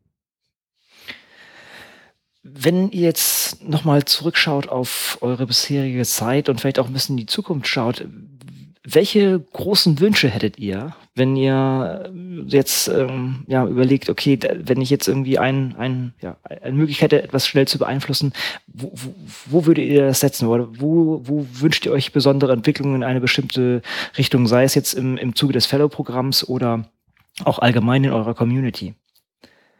Vielleicht, Katja, vielleicht kannst du kannst du mal überlegen, wo, wo, wo dein, äh, äh, keine Ahnung, dein äh, ja, richtiger Wunsch dann landen würde. Ja, der Wunsch ist äh, vielfältig und riesig. Ja? Äh, da muss ich jetzt aufpassen, dass ich jetzt nicht anfange, zu lang darüber zu sprechen. ich muss mich einbremsen, wenn ich nicht aufhöre. Ja, ich habe mich tatsächlich in, in, den letzten Jahren recht viel damit beschäftigt, auch mit meinen Wünschen diesbezüglich, aber nicht nur mit meinen, sondern auch mit denen von vielen anderen Menschen. Ich war im letzten Jahr ähm, Rapporteurin eines äh, paneuropäischen Projekts, äh, wo äh, Member States und Associated Countries dazu aufgerufen waren, ihre Open Science Strategien miteinander zu besprechen und gegenseitig voneinander zu lernen. Und äh, aus diesem Projekt heraus wird demnächst auch ein Report äh, fertig sein. Also eigentlich ist er, meiner Meinung nach ist er schon fertig, aber er ist noch nicht veröffentlicht. Und da wird man dann auch ganz viele meiner Wünsche drinnen nachlesen können. Äh, vielleicht, ich habe so ein paar wirklich große Makrowünsche und ein paar kleine Wünsche. Die Makrowünsche, mhm. Äh, die es wären da, also erstens mal müssen wir verstehen, dass Open Science nicht allein dasteht. Open Science ist Teil einer gro großen Bewegung ich spreche jetzt da auch aus der Tradition der Open and Free Software, äh, der, der ganzen Open Culture Movements, äh, wo es auch darum geht, zum Beispiel kulturelles Erbe äh, zugänglicher zu machen und äh, hier auch, weiß nicht, kolonialistische Vergangenheiten zu verändern und so weiter und so fort. Und Open Science ist für mich Teil dieser auch weltweiten Bewegung und ich glaube, das ist immer wichtig zu, zu verstehen. Äh, weil da geht es auch um eine, um eine Politik. Äh, Open Science hat äh, viele Ebenen, Offenheit hat viele Ebenen. Viele davon sind nicht immer gut in einer gewissen Situation und ich glaube, wir müssen lernen zu verstehen, äh, dass Offenheit nicht entweder oder ist. Ja? Es gibt kein entweder offen oder geschlossen, sondern es gibt ganz viele Schattierungen von Offenheit. Und das ist das eigentlich Spannende dran. Und ich glaube, das ist ein langer Lernprozess, der, der, der noch wichtig für uns ist, weil natürlich Schattierungen immer schwer sind, in Gesetze zu gießen oder in äh, Politiken oder Förderprogramme. Nicht? Das ist dann ist nicht so einfach, damit umzugehen. Ein zweiter ganz wichtiger Punkt ist, äh, das haben wir auch schon kurz angesprochen, wir brauchen mehr Role Models, wir brauchen Vorbilder, wir brauchen prominente Personen, die sich einsetzen für das Thema Open Science. In manchen Ländern geschieht das schon ganz gut. Äh, in, in meinem Heimatland Österreich zum Beispiel passiert das noch viel zu wenig. Äh, wir müssen schauen, dass wir da mehr dran arbeiten. Und das dritte ganz große Thema auf der Makroebene, das mir persönlich sehr wichtig ist, äh, wo aber noch ganz wenig Wissen dazu vorhanden ist, ist nämlich genau diese Frage der Synergie von Open Science und, und wenn man so will, kommerzieller oder sagen wir mal kommerzieller und sozialer Innovation die über Open Science möglich ist. Ja? Und das ist etwas, was ich sehr, sehr stark promote, dass hier mehr dazu gearbeitet wird. Äh, unter anderem in Richtung, äh, wie, wie können wir etwas mit offenen Lizenzen versehen und trotzdem damit Geld verdienen. Zum Beispiel, man denke an das Humane Genom-Projekt, welches das beste Beispiel dafür ist, dass man mit offener Wissenschaft Milliarden Dollar äh, Industrien aufziehen kann rundherum. Und das ist, ja, das ist eines der, der großen Makrothemen. Gut, äh, für kleine Themen, äh, die wiederum das Fellowship-Programm auch betreffen, sind, äh, dass wir an der Basis arbeiten, dass wir weiter, dass es ganz viele solche Fellowship-Programme gibt, weil wir den wissenschaftlichen Nachwuchs in Richtung Open Science ausbilden müssen, haben wir schon besprochen, Begeisterung erzeugen und vielleicht auch daran basteln, dass wir Open Science auch in dem Training des wissenschaftlichen Nachwuchs immer damit verbinden, mit der großen Frage, welche Rolle die Wissenschaft in der Gesellschaft einnehmen soll. Und ich glaube, äh, das, das ist etwas, was man ganz wunderschön im Kontext von Open Science diskutieren kann. Hm. Pia, was meinst du? Was wären deine Wünsche? Für das Fellow-Programm würde ich mir wünschen, dass es eigentlich so bleibt, wie es ist. Genauso schön naja, offen eben und ähm, innovativ, ähm, so bunt gemischt mit ganz vielen verschiedenen Projekten aus allen möglichen Bereichen. Und aber, dass es vielleicht irgendwie es schafft, ähm, zu wachsen und auch in anderen Ländern ähm, Fuß zu fassen oder da zu starten oder vielleicht mehr Leute aufzunehmen. Das finde ich sehr gut und wichtig weil es eben, wie Katja schon meinte, doch für ähm, gerade für Leute, glaube ich, in meinem Status, PhD-Students oder auch Leute, die komplett anfangen wollen mit Open Science, da neu drin ist, ein sehr, sehr guter Weg, wenn nicht der beste Weg ist, das zu erreichen und zu schaffen. Für das generelle, ähm, vor allen Dingen Richtung Uni geschaut, würde ich mir wünschen, dass Open Science Practice, Practices wirklich der Standard wären und vor allen Dingen auch Leuten vom ersten Bachelorsemester an mhm. beigebracht werden, dass das einfach da ist, dass dieser, dass dieser langsame Shift, der jetzt gerade so kommt, was Katja auch vorhin schon meinte, ist, ähm, dass diese neue Generation diesem Ganzen offen gegenübersteht und diese Methoden sich angeeignet hat oder gelernt hat, ähm, um das vielleicht ein bisschen zu beschleunigen und einfach jetzt fest zu verankern, dass halt den Studenten von Anfang an klar ist, ähm, worum geht's und was sind gute Methoden oder wie kann ich irgendwas gut oder schlecht machen und dann zum Beispiel vielleicht mal ein paar mehr kritische Seminare, also nicht immer nur Paper lesen und drüber diskutieren, sondern vielleicht auch mal ein Paper lesen und sagen, naja, was ist denn jetzt nicht so gut und was hätte denn besser sein können und können wir das denn jetzt einfach mal nachrechnen oder können wir das reproduzieren?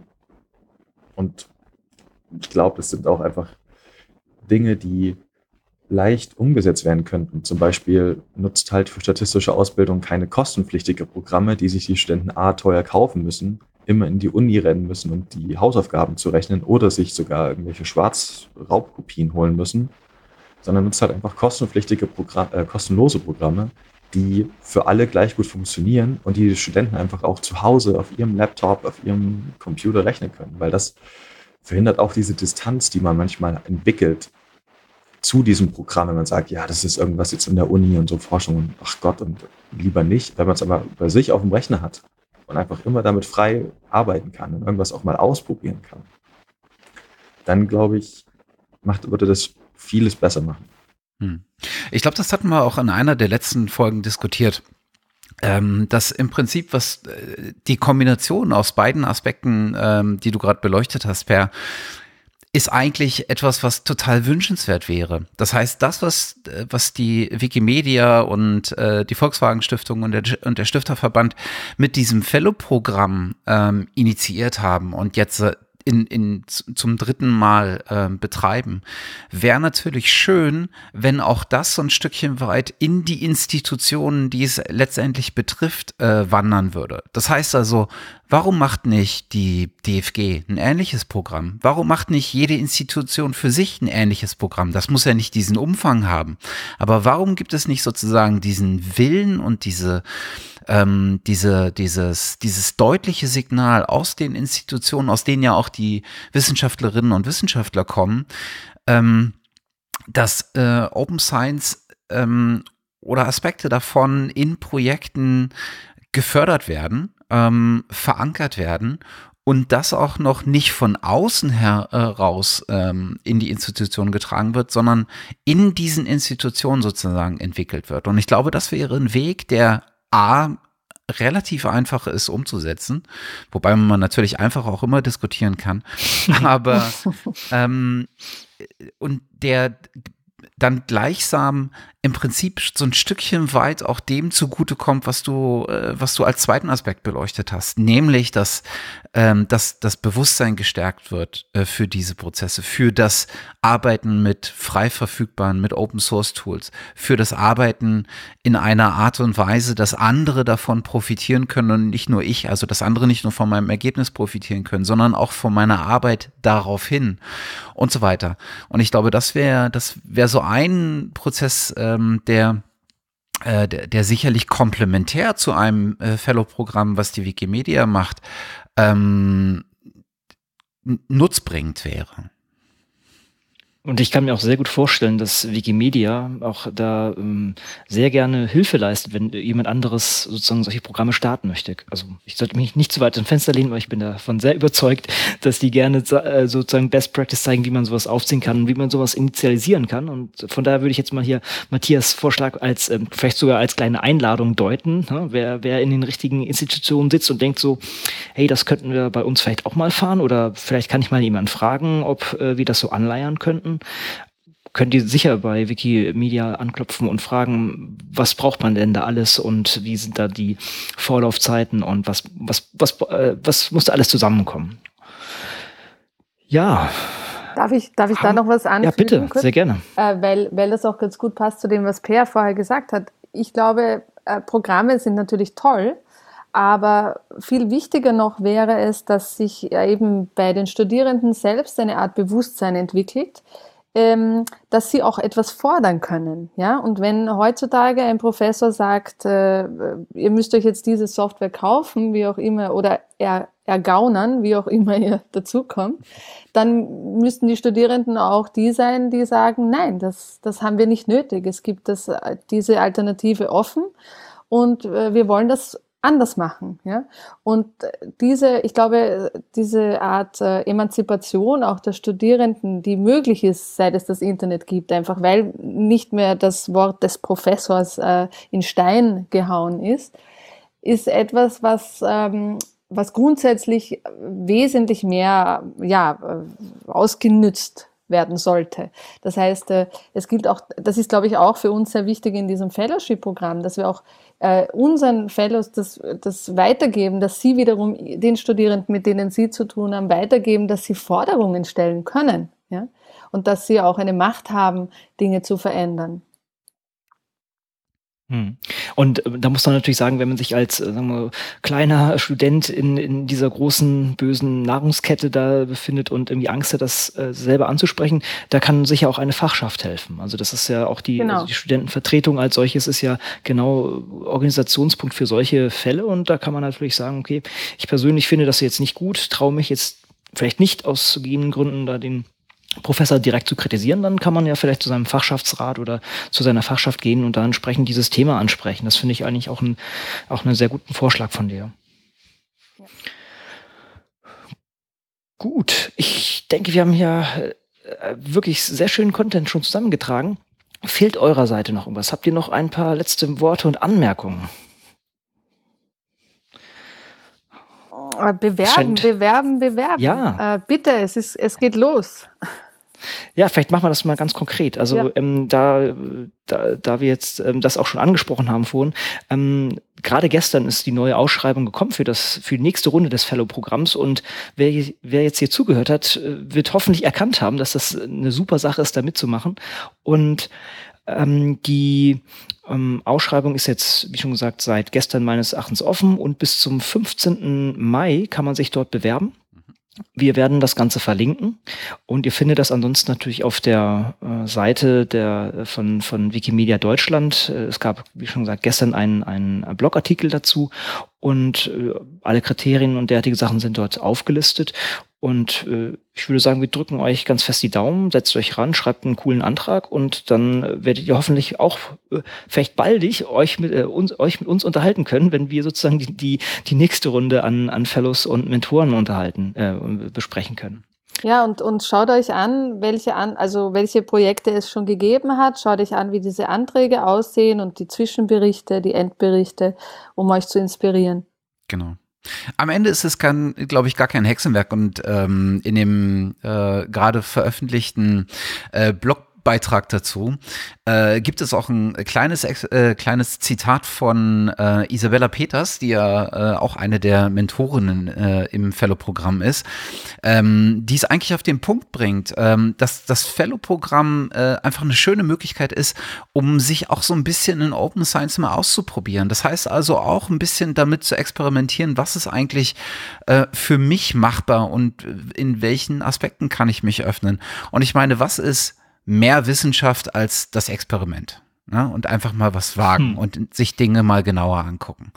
Und ich glaube, das ist äh, was, was die Hürde, äh, sich zu ähm, bewerben, einfach auch deutlich runtersetzt. Ja, und, und auch äh, im Hinblick auf was, was ich vorher erwähnt habe, diese Schattierungen von Offenheit. Ja es, es gibt kein Projekt, das entweder offen oder geschlossen ist, sondern wirklich ausloten, einmal durch den Kopf durchgehen lassen, was für Prozesse werden in meinem Projekt äh, nötig sein, was für einen Forschungszyklus will ich durchprobieren, welche Tools will ich verwenden und so weiter. Und dann zu schauen, was, welche Dimensionen davon äh, kann ich öffnen und wo ist es auch sinnvoll. Und ich glaube, wenn man das reflektiert in einem Antrag, dann hat man schon halb gewonnen. Ich sehe ein schönes äh, Meta-Forschungsprojekt äh, im, zum zehnten Durchlauf des äh, Fellow-Programms, was sich genau alle Pro äh, Projekte mal äh, anguckt und mal guckt, was so die Gemeinsamkeiten und Unterschiede sind und mhm. wo die Kernaspekte der Learning sind. Mhm. Sehr schön.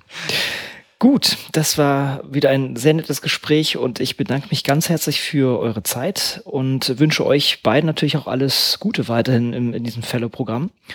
Und äh, Matthias, wir werden uns dazu vielleicht noch weiterhin unterhalten. Von daher ganz herzlichen Dank an alle. Und ja, vielen Dank euch. Bis bald. Ja, und auch an alle Zuhörer. Herzlichen Dank. Genau. Danke. Ciao. Danke. Ciao. Ciao. Danke. Tschüss.